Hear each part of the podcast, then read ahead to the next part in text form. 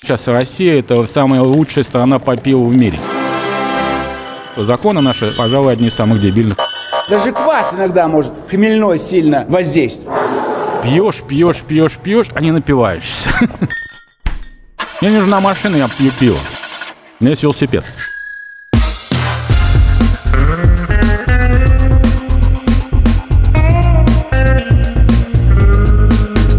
Два пива, пожалуйста. Всем привет, я Олег Короткий, журналист и домашний пивовар. Вы слушаете подкаст «Два пива, пожалуйста». Напоминаю, что если вам нет 18 лет, то это удовольствие не для вас. Срочно выключайте.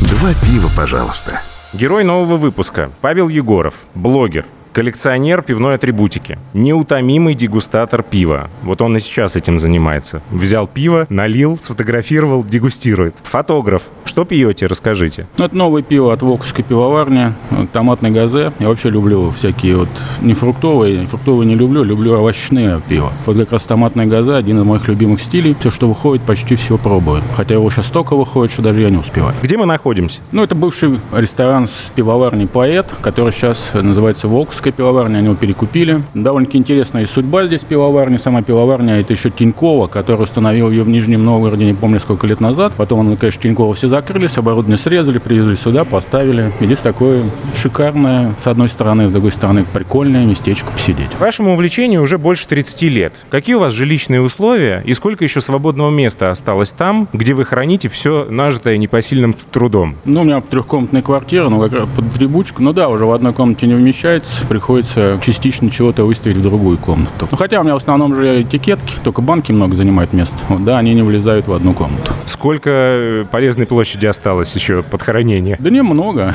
На сколько лет хватит, я имею в виду? Вы же каждый день что-то приобретаете. Я только с матерью живу вдвоем в трехкомнатной, так что место есть. Ну, у меня еще есть дача, но на даче я особо много ничего не храню. Но дача обычно это филиал, куда выкидывают ненужные вещи. Ну, а я пивную атрибутику не считаю ненужными вещами, поэтому туда ее не вожу. Догадываюсь, да. Как относитесь относятся близкие к этому хобби? Ну, не так, нейтрально скорее. Все-таки считают, что лучше ничего не захламлять. Но я так особо не захламляю. Все аккуратненько по, по ящичкам разложено. Вот случись беда, там, я не знаю, наводнение, пожар, землетрясение, что угодно, и вы будете знать, что у вас только одна ходка в вашу квартиру. Зайти и забрать самое ценное. Вот что будете спасать? Есть какой-то особый альбом с э, этикетками или какая-то там ценная книжка, которую надо в первую очередь выносить? Ну, наверное, даже скорее, может, и книжка. Но на самом деле я так как к этому отношусь, ну, не так уж, с таким трепетом. Поэтому я, может, даже вынесу лучше ноутбук. Это более полезная вещь. Вы пришли в ЖЖ только в девятом году. Это сравнительно поздно, да, зарегистрировано? Или был еще аккаунт до этого? Не, ну, смысл в чем? На самом деле я сайт создал в 99 году. Ну, даже я создал его в 98-м, но реально вот который Пиво.ру и Нубу.ру, который.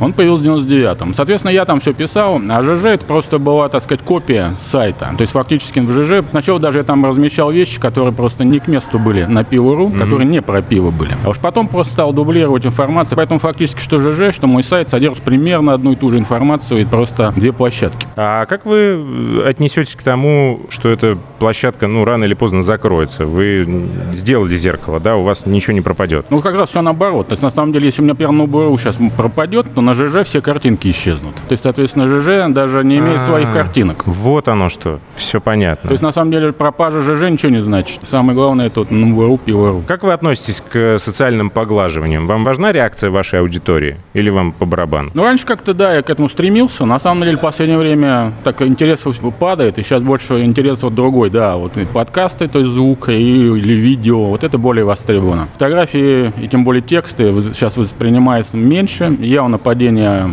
аудитории, но я как раз перестал даже об этом беспокоиться. Больше для, для себя, но кому интересно, пусть тоже читает. Как к тапку относитесь? Мы тут вот все ругаем, ругаем. Ну, я его использую как записную книжку, довольно, ну, нормальный инструмент, и все его используют для разного. Я просто обычно заношу в него всякие, ну, свои дегустации, потом переписываю их, уже делаю нормальное сообщение в блоге. Давно пользуетесь? Ну, не так давно, наверное, где-то год с 13. То есть не с самого начала, примерно так. Женя Толстов как ко мне приехал, пиво варить дома. Смотрю, у него какая-то новая программа, тогда увидел. Мне так заинтересовался, потом я себе поставил. А сколько примерно записей у вас там, чекинов, как надо говорить? Ну, за 5 тысяч перевалило, но где-то там 5-600, не помню. Сколько. Ничего себе, фантастика Фантастика. Ну, это по сравнению с тем, что я выпил, это, наверное, треть. Я реально выпил на 1015. Да, да, читал. А когда последний раз менялся дизайн вашего сайта? И менялся ли он вообще? Сам дизайн, наверное, не менялся, но, он, кстати, немножко его структура менялась, просто никто не обращал внимания. Раньше там были такие модные, как фреймы, сейчас я эти фреймы, конечно, все повыкидывал. Ага. То есть, на самом деле, он еще упростился, он стал еще проще и совершенно примитивный, поскольку я небольшой специалист по веб-дизайну, а делаю его наполовину вручную, то там все очень просто сделано, чтобы даже мне можно было исправить в тексте. Когда я открыл первый раз сайт, думаю, ой, господи, я прям попал в прошлый век. Какой-то Windows 3.11 для рабочих групп. Игра Супоплекс. Что там еще из 90-х годов такое вот ну прям? да, это как раз прошлый век, тоже 99-й год. Фактически с тех пор почти ничего не изменилось. Но вы считаете, что это тоже кусок истории, его не надо менять? Ну, я думаю, даже не надо. С другой стороны, там как раз у меня поменялась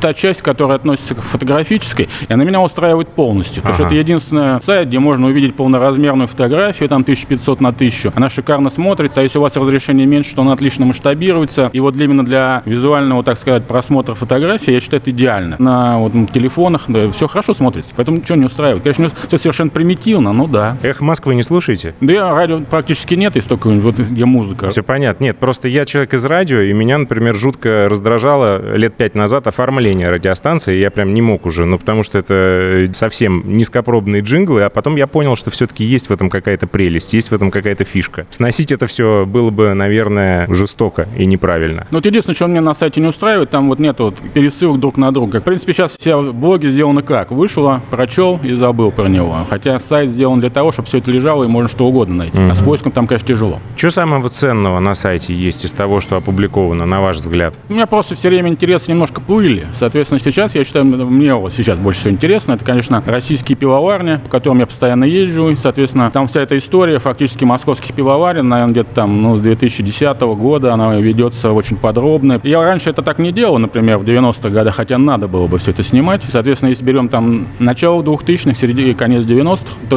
вообще нет фотографий пивоварен, нет информации о пивоварен. Они исчезли многие, и их ничего, и следов-то не осталось. Кстати, когда вы взяли фотоаппарат в руки в первый раз? Ну, это в институте было, наверное, на последних курсах. А что за фотоаппарат был? Ну, у меня какой-то был э, типа смена, но не смена такая, ну, даже полуформатная. То есть там был не 24 на 18 кадров. Ну, я так немножко пощелкал для баловства. Но потом сразу купил «Зенит». Он говорю, у меня друг Так. есть, Вадим Балашов. А какой «Зенит»?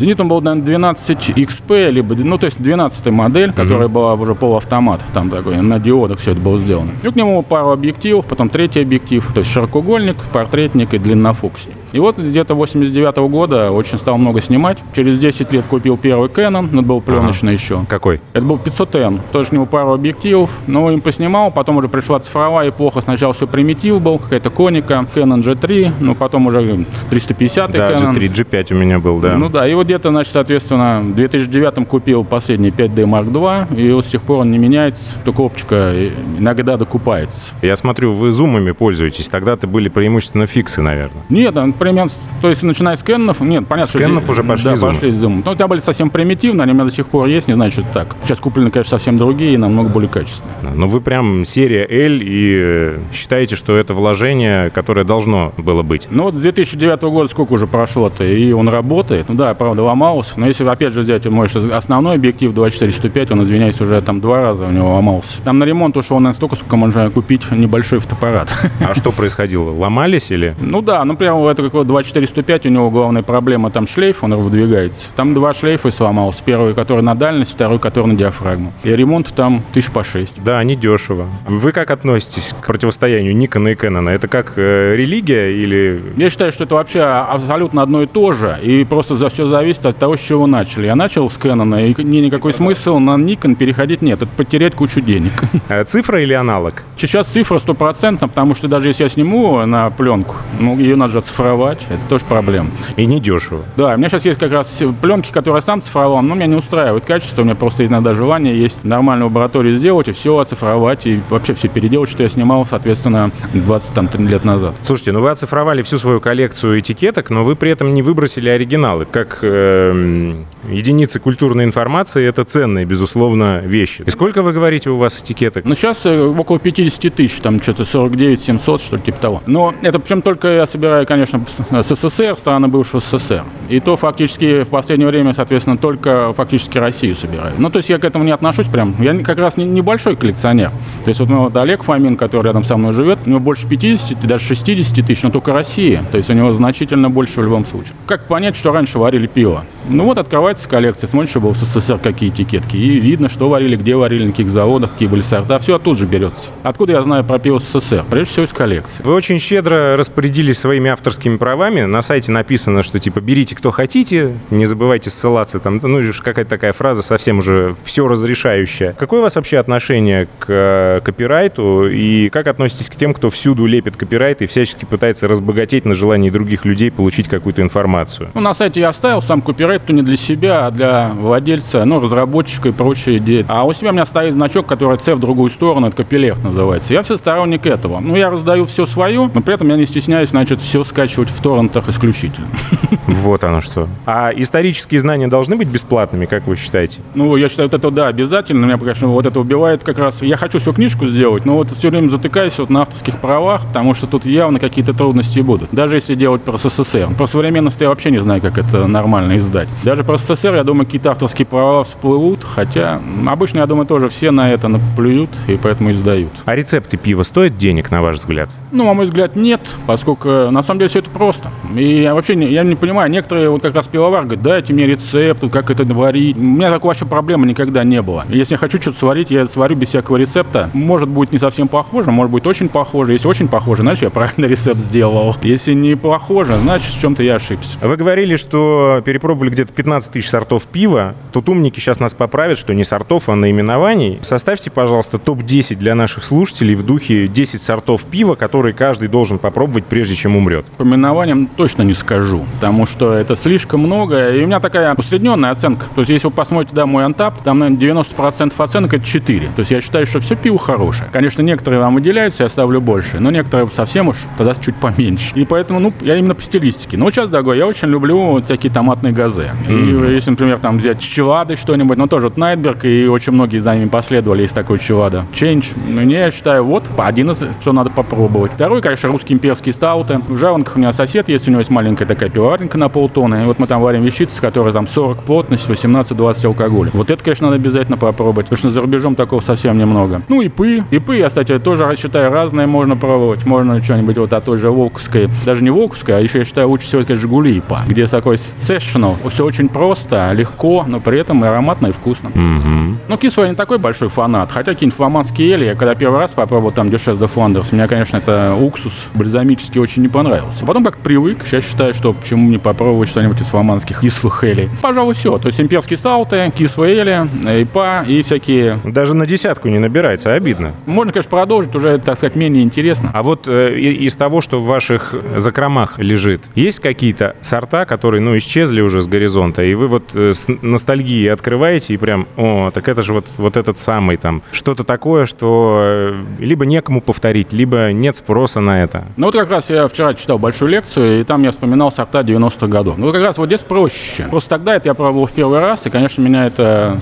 так сказать, поразило на повал. Например, такой был сорт царское, оно выпускалось в Нижнем Новгороде. Это было 20% темное пиво с пряностями, то есть там имбирь, кориандр. И это меня, конечно, сразило просто на повал. Из таких из очень интересных сортов в то время, например, я живу недалеко Москворецкий пивзавод, у них был сорт, сначала степной назывался, потом Москворецкий оригинальный. Там использовался полынь. И очень интересное такое полынное послевкусие. Просто недавно я пил армянское пиво, неожиданно ощутил такое же полынное послевкусие и сразу вспомнил, а вот и раньше у нас варили, только с настоящей полынью. Вот этот сорт меня удивил. Из пшеничного у меня просто поразил сорт, который варился в Питере, там есть фуллайнер, находится в гостинице Пулковской. И там просто был сам, одно из самых шикарнейших. Я до этого съездил как раз в Германию, даже там не пил так настолько хорошее пшеничное, которое выпил в Питере, ну, правда, на фуллайнер, конечно. Обалдеть. Вот это я, конечно, вспомнил. Из копченого, если вспомнить, был такой сорт охотничий, а потом он так назывался Выборгское охотничье, потом стало именно Выборгское копченое. Это было одно из первых копченых. И опять же, если сравнивать с теми, что там Шленкерлой, конечно, он понежнее, ага. менее, менее интереснее. Ну, Шленкерло, да, она, конечно, жесть. Но Шленкерло, их там несколько сортов. Есть, которая пшеничная, она, конечно, помягче. Вот как раз вчера тоже пробовали ее как пшеничную. Ну, а вот Выборгская ничем не хуже был. То, что меня вообще сражало, вот, например, Красный Восток, Богемское у них было. Вот однажды я его на чистых прудах, а в разливном виде, как попробовал, вот просто была амброзия, это 18%, mm-hmm. где-то, наверное, 8,6 алкоголя, но был как вино такое прям просто херес. Воспоминания о тех временах даже более, наверное, четкие, чем о современной. То есть современность, конечно, это может даже более интересная, более яркая, но в огромном количестве, и выделить что-то тяжело. Давайте к барам. Назовите э, лучшие, на ваш взгляд, бары Москвы. Сейчас я рассказывал, я в основном занимаюсь пивоварными, а вот несколько лет назад я очень много занимался именно барами.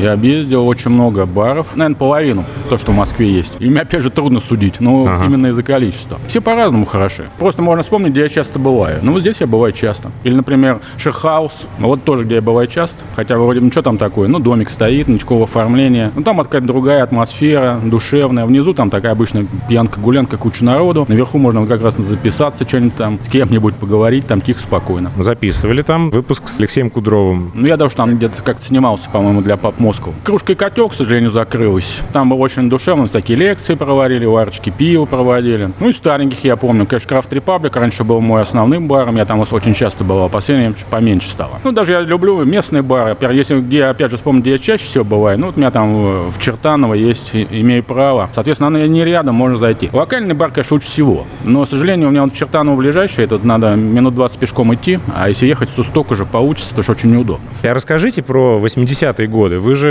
э, там в 84-м, 85-м начали интересоваться э, пивом, и как раз-таки там вышел закон Горбачевский антиалкогольный. В какие заведения вы ходили, и что вы помните вообще о том времени? Ну, заведением так было туго, но на самом деле еще до, наверное, указа попали было где-то в Новоселено-Островской, такая была типичная пивнуха современного вида. Она, по такой даже сейчас сохранилась, она находится недалеко от Останского завода, это улица Фанвизина. Это просто такая огромная, ну, как сказать, навес, и под навесом находилась сама пивная. Вот сейчас этот навес сохранился, и можно его увидеть. Там все было очень просто, стоячие столики. Тут, кстати, недавно только узнал, что в СССР, значит, э, пивные со стоячими столиками почему-то назывались американки. Такой был именно термин. Соответственно, такой американки вот я был, там просто наливали какое-то пиво, ну, понятно, Жигулевское, наверное, разбавлено, ничего интересного. Это из простых баров. Есть более сложные. Где-то в 89 году мы как с братом идем по Новому Арбату, и там обычно прямо от Нового Арбата очередь начинается в Жигули. Ага. Тут смотрим, не начинается. Мы спускаемся к самим Жигулям, и вообще ни одного человека нету. Ну, надо просто идти, потому что никогда больше мы сюда не попадем. Заходим, да, совершенно спокойно. Вход там не помню, сколько был, но он был платный. И за цену сразу давали бутерброд с красной икрой. Ничего и приносили наш литровый кувшин с пивом. Но мы еще там добавили, три кувшина пива выпили, и вот все это обошлось на двоих 10 рублей. Но просто это было самое, наверное, лучшее разливное пиво, что я вообще пил. И это, я думаю, это было не Жигулевское, поскольку мы с братом с трех литров напились. Я думаю, это либо двойной золотой, либо наш марка. То есть это там явно было бадаевское пиво, оно явно не Жигулевское. Ну и был еще в яме, это на Столешников,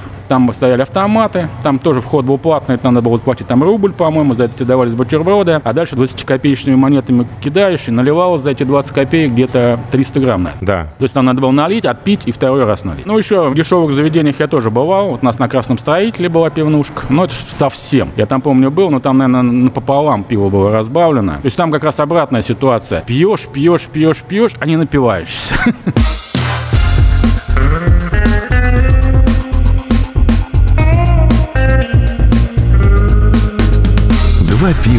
пожалуйста учитывая весь ваш богатый опыт, каким должен быть э, идеальный бар, идеальное питейное заведение вообще, вот слагаемое его успеха в ваших глазах? Должен быть разное, я считаю, потому что, ну, совершенно для разных целей нужны разные заведения. Иногда надо там с кем-то культурно посидеть, но надо, может, там имеет значение обстановка и прочее. Иногда нас в компании, наоборот, надо, чтобы было шумно, весело и хорошо. То есть все зависит от того, что вы вообще хотите получить. Сколько сортов должно быть? Ну, это тоже не имеет особого значения. Да, опять же, могу вспомнить, например, на ВДНХ, там стоял стекляшка, и там было последнее место, где разливали так называемое бестарное пиво, то есть пивовозами. Угу. Вы когда заходишь, там стоит 5 или 6 сортов стоял на кранах, там кеги, и висела табличка «Пива нет».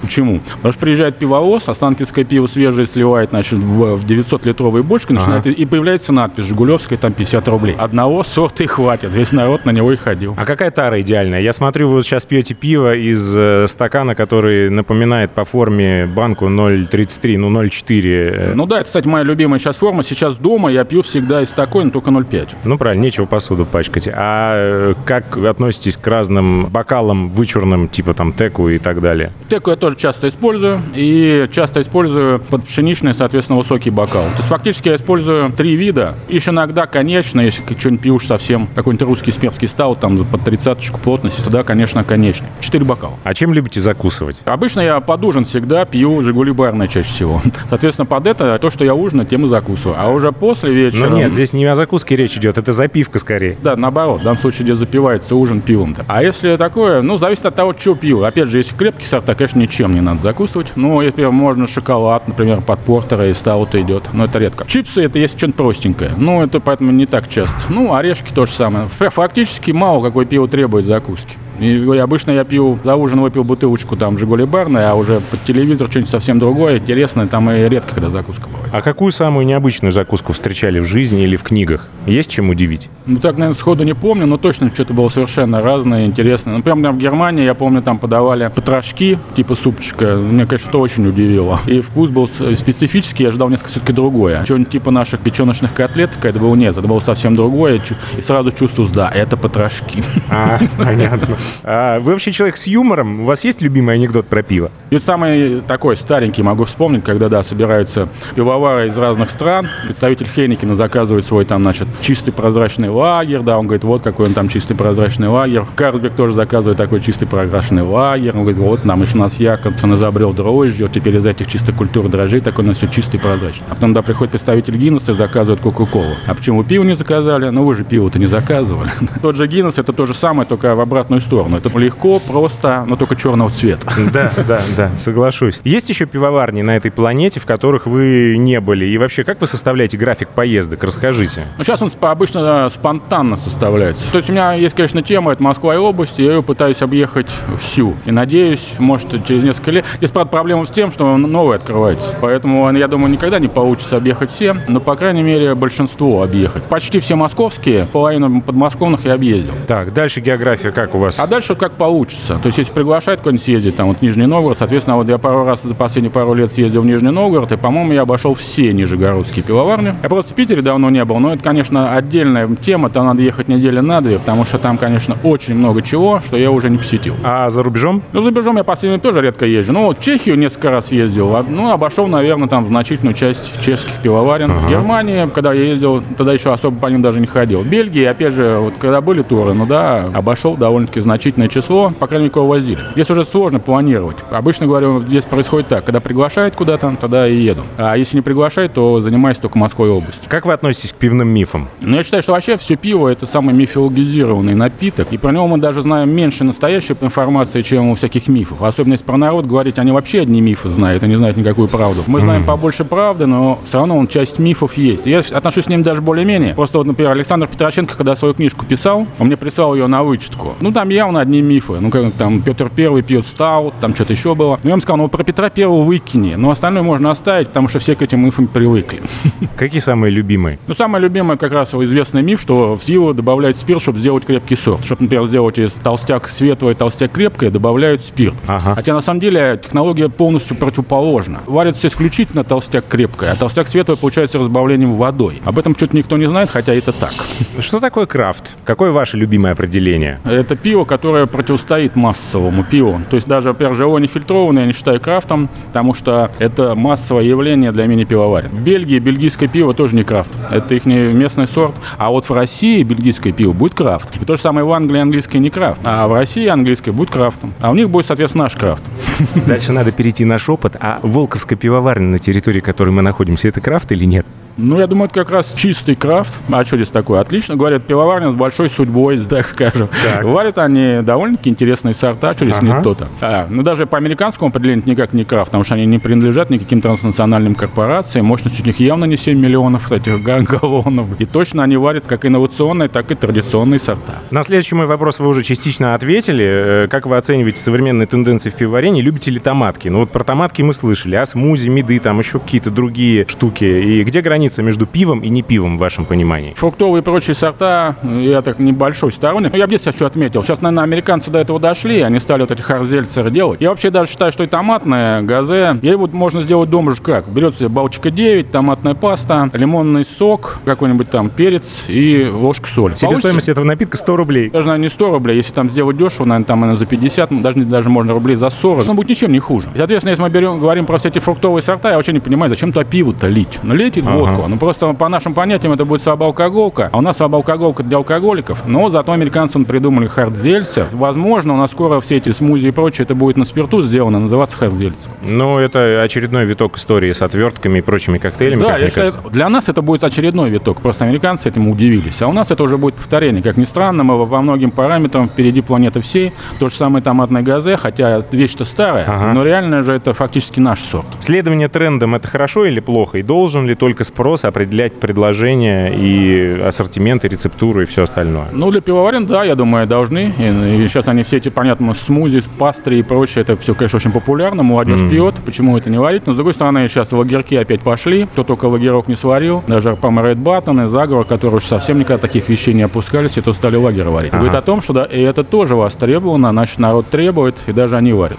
Когда культура питья, на ваш взгляд, было больше? В середине и конце 80-х годов или сейчас? И вот вообще как измерять культуру? Есть какой-то показатель? Ну, тогда ее вообще не было. Культура потребления, с другой стороны, это мешает. Ну, Например, вот точно тогда была культура потребления той Чехословакии, но в СССР ее не было. Ну, если же была, так в зачаточном состоянии. Или в Германии. Но, с другой стороны, вот здесь сейчас мы говорим про крафт, то из-за того, что у нас не было этой культуры потребления, сейчас она выросла, у нас есть крафтовое пиво, очень богатое, разнообразное, куча баров, все такое. Посмотрим там на Чехию с Германией. Там крафт, ну так, едва-едва. Почему? Потому что была своя культура потребления. Она чуть-чуть расширилась за счет крафта, но она и так была. А у нас ее не было, она теперь появилась. А что важнее, на ваш взгляд, форма или содержание? Обертка или начинка? Вкус или качество? Я это противопоставляю, потому что для меня это кажется очевидным. Обертка – вкус, а содержание – это качество, потому что вкус – это впечатление. Согласны? Ну, возможно, я соглашусь, но, но да, я считаю, что на самом деле вкус, качество совершенно разные вещи. Вкус это то, что ты, как тебе кажется, вкусно-невкусно, а качество это довольно определенные параметры. Поэтому, если хочешь купить абсолютно качественное пиво, ну купи там Bud э, или вот там Клинское, Балтику 3, пожалуйста, это очень качественное пиво. Вопрос вкус. Там вкус э, минимален, там специально. Есть же понятие вот этого стандартного американского лагеря, к которому все наши лагеры относятся промышленно. Там четко написано, что мощный вкус является дефектом. То есть, если, извиняюсь, там White будет иметь какой-то вкус, то это дефект, его надо вылить из-за того, что он плохое. А если оно не имеет никакого вкуса, значит хорошее. А сам вкус совсем другое дело. Вам может нравиться дефектное пиво просто из-за того, что вам нравятся дефекты. Ну тоже там зеленое яблоко, ну нравится кому-то яблоко. Хотя это не совсем признак того, что пиво хорошее, оно скорее некачественное. А обложка, ну вот этикетка и содержим, и именно тоже, я считаю, да,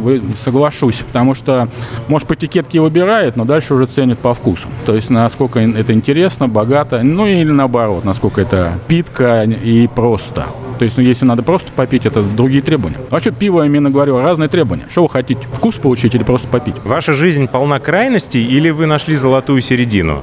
Как вы считаете? Ну, как раз ни крайности, ни середина. Я пытаюсь объять необъятное, так сказать. То есть вообще все. То есть для меня интересно, с одной стороны, говорю, простые лагерь, с другой стороны, сложные всякие стили и кислые, какой угодно. И с одной стороны, посещение баров, с другой стороны, обычное питье, там, Жигули барное, которое Но просто дома вот пью. это все то, о чем вы рассказываете, все то, что вы делаете, это же сопряжено с немаленькими возлияниями. И вот где та грань, за которую вы боитесь перейти? И боитесь ли вы вообще алкоголизма и последствий от употребления каждодневного употребления пива? Как раз у меня какой-то есть стоп четкий. Я фактически никогда не напиваюсь до сильного состояния, потому что когда я уже так нормально выпил, мне просто не хочется больше. Я останавливаюсь. Но обычная доза, вот 2 литра, я считаю. Когда идут всякие фестивали, гулянки, пьянки, ну 4. И фактически выше я не прыгаю. Но фестиваль бывает не каждый день, а обычное потребление 2. Даже сейчас я пытаюсь полтора, но из-за того, что сейчас я стал на 0,45, но и двух-то не получается. То есть Каждый получается- день? Ну да. Каждый день получается где-то вот 1,5, 1,8. То, что баночка уменьшается, вам-то на здоровье это положительно сказывается, видимо. Вот тут как сказать, вот как, есть даже, по-моему, у Орова было, где там они заменили Пинту на 0,5 в его книжке 1984, и один жаловался, что вот Пинта было хорошо, а 0,5-то мало, приходится две брать. Я прочитал в одном из ваших интервью, что вы еще и дома пиво варили. Какое-то время довольно активно. Как но- это выглядело? С чего вы вдруг решили попробовать? Ну, всегда к этому приходишь, то есть, если ты пьешь пиво, почему самому не сварить? Просто однажды я как ну, я давно этим собирался делать. Тут как-то увидел, кто-то продает дешевое оборудование, бирмашину,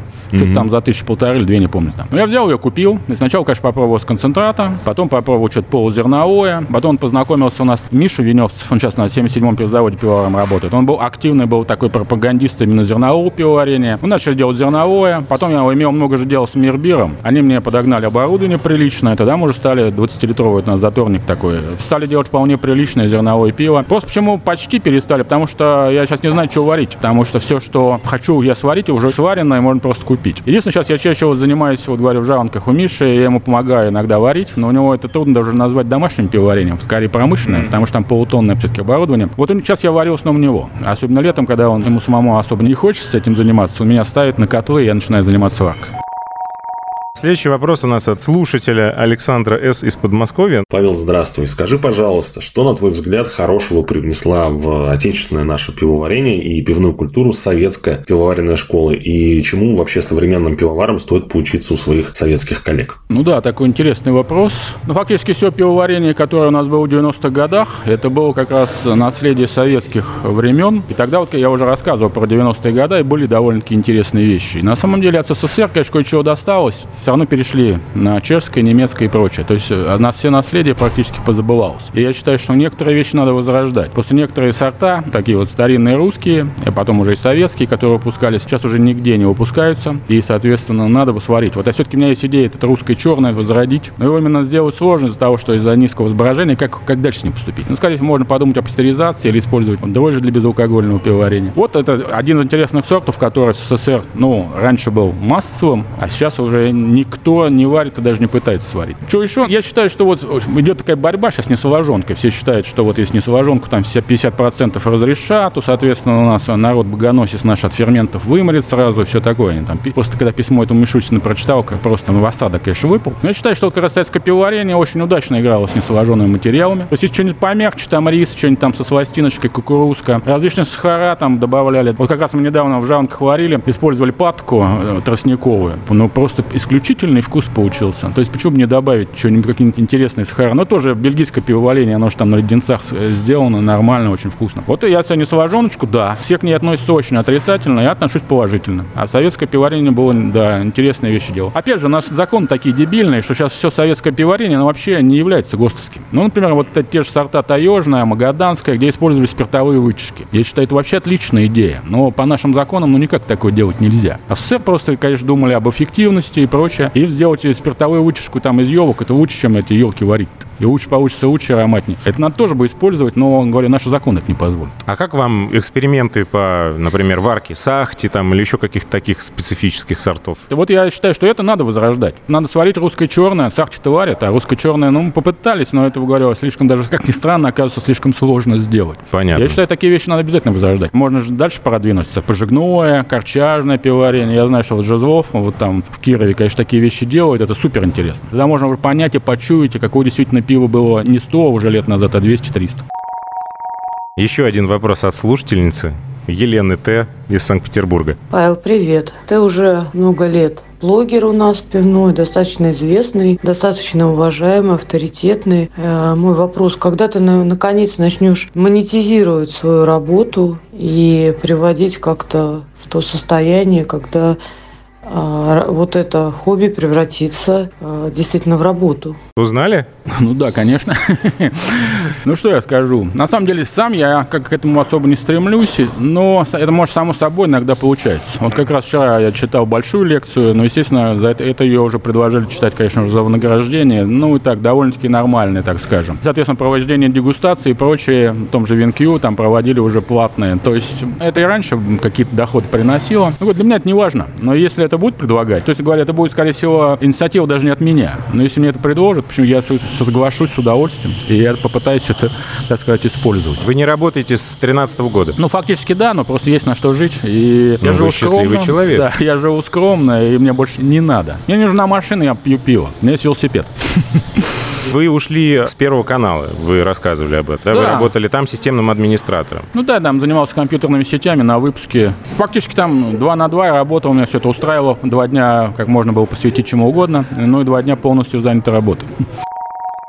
Инна Павел, добрый день. Я хотела спросить вот что. Вы хорошо знаете советские времена, когда, как мне кажется, пива было не так много, оно было похожим во многом, да, ну как-то был определенный набор, и вы знали, что пить и когда пить. Сейчас пива очень много, оно разнообразное. В какие времена, как вы считаете, было правильнее, можно ли вообще говорить правильно? Требует ли наша пивоваренная отрасль сейчас какого-то дополнительного регулирования? Или хорошо, что все происходит, как происходит? Появляются новые какие-то маленькие пивоварни, становятся большими, пива много, и оно такое разное, что, в общем, выбрать в магазине бывает сложно. Я считаю, что как сейчас пивоваренная отрасль зарегулирована, то есть слишком много регулирования. Вот я как раз вспоминал как раз про новый техрегламент, который немножко это дело освобождает. Так даже наши пивовары выступили против, они считают, ну как так? Нам теперь разрешат варить 50% несоложонки? Не, нам нельзя этого разрешать. Мы сразу от ферментов наложим. То есть сами себя прикрыли. Перебор, считаю. Сейчас слишком все сложно, и мало того, они все закручивают и закручивают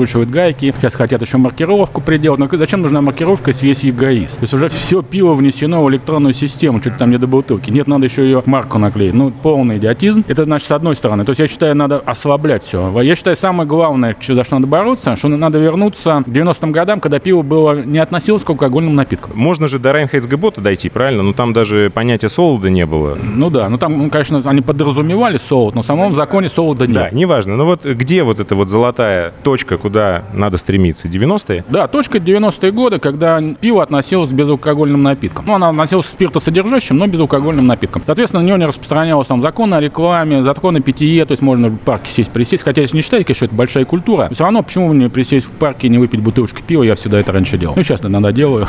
Акцизы, конечно, надо уменьшать, но хотя бы дифференцированно уменьшать. То есть для больших-то можно оставить, они, они свои деньги все равно заработают. Но для малых-то вообще, я бы сделал просто. Есть, по-моему, в Америке, что ли, такая система. Там варишь там тонну, с тонны не платишь никакого акциза. Причем для всех. То есть бабочка за первую тонну не платит. И все остальные за первую тонну не платят. Но если мы тонну варим, я ничего не плачу. Если там варю две тонны, за одну тонну варю. Вот как надо сделать. Это, то есть будет действовать на всех, но выгоднее всего будет, соответственно, малым пивоварням. А вы верите в декларируемые цели, когда нам новый закон придумывают, говорят, что мы боремся с алкоголизмом, поэтому вот вам новый закон? На самом деле, если мы боремся с алкоголизмом, самый эффективный способ – это замена крепкого алкоголя на слабый алкоголь. Соответственно, если это применяется к водке в основном, ну да, но они же применяют в основном к пиву. А это почему так происходит? Потому что водка частично продается в серую, на этом деле много кормится, поэтому особой борьбы не ведется. Вином сейчас у нас власть придержащие заинтересовались, сами занялись, поэтому не вино у нас сейчас в привилегированном положении. Даже уже отнесли к сельскохозяйственным продуктам. Соответственно, все эти налоги, акцизы и прочее вниз поползут, и все хорошо. А пиво, оно как бы так. Дело в том, что пиво у нас в основном производят это пиво-гиганты, а с них ничего особо не возьмешь, они по-честному работают, и поэтому никому не интересно, поэтому все и давят. Но я как раз хотел ответить на первую часть вопроса, а когда вообще было с пивом хорошо? Ну, в СССР, конечно, было очень плохо. Я считаю, что вот сейчас с пивом лучше всего, и вообще, наверное, сейчас Россия – это самая лучшая страна по пиву в мире. Потому что у нас, с одной стороны, есть, да, наши любимые пиво-гиганты, нелюбимые, которые наши варят массовые сорта, все их могут выпить в любом количестве и дешево. Второе, у нас есть мини-пивоварни, ну, сначала есть региональные пивоварни, которые почти как большие варят что-то, но все-таки что-то своеобразное. Если вы хотите попить местное пиво, купите их. Есть мини-пивоварни, это ЖО нефильтрованные, пожалуйста, и, сейчас их там тысячи штук, наверное, по всей России, зайдите попить. Есть крафтовое пиво, оно уже, конечно, Москва-Питер, но не только, почти по всей России. Хотите попить что-то необычного, зайдите, найдите, особенно если в Москве, Питере, выпейте. И мало того, если говорить по импорту, наверное, не существует такой страны, кроме России, где такое количество импортного пива. Не хочется вам наше? Пейте импортного просто невероятное количество любой страны. Пожалуйста, там Бельгия, Германия, Чехия, это вообще завались. Не говоря, что там что-нибудь поболее близкое, там Прибалтика, и даже Америка ось. То есть сейчас по пиву в России лучше всего, несмотря на то, что законы наши, а, пожалуй, одни из самых дебильных в мире. К сожалению, на этой грустной ноте надо заканчивать. До свидания. Павел Егоров, пивной блогер, коллекционер пивной атрибутики, неутомимый дегустатор пива, фотограф и, как выяснилось, просто хороший человек. Друзья, буду признателен каждому из вас за репосты в соцсетях, лайки и комментарии, а также оценки и отзывы на подкаст-площадках. Вот где слушаете, прям там и напишите. Это очень важно для того, чтобы проект рос и развивался. Также для самых неравнодушных есть две возможности поддержать этот проект. Либо разово перевести любую сумму через страницу sobe.ru slash на slash 2 пива, либо оформив подписку на патреоне patreon.com slash 2 пива. Не забывайте также про канал 2 пива в Телеграме и чат, в котором можно критиковать, задавать вопросы и просто общаться.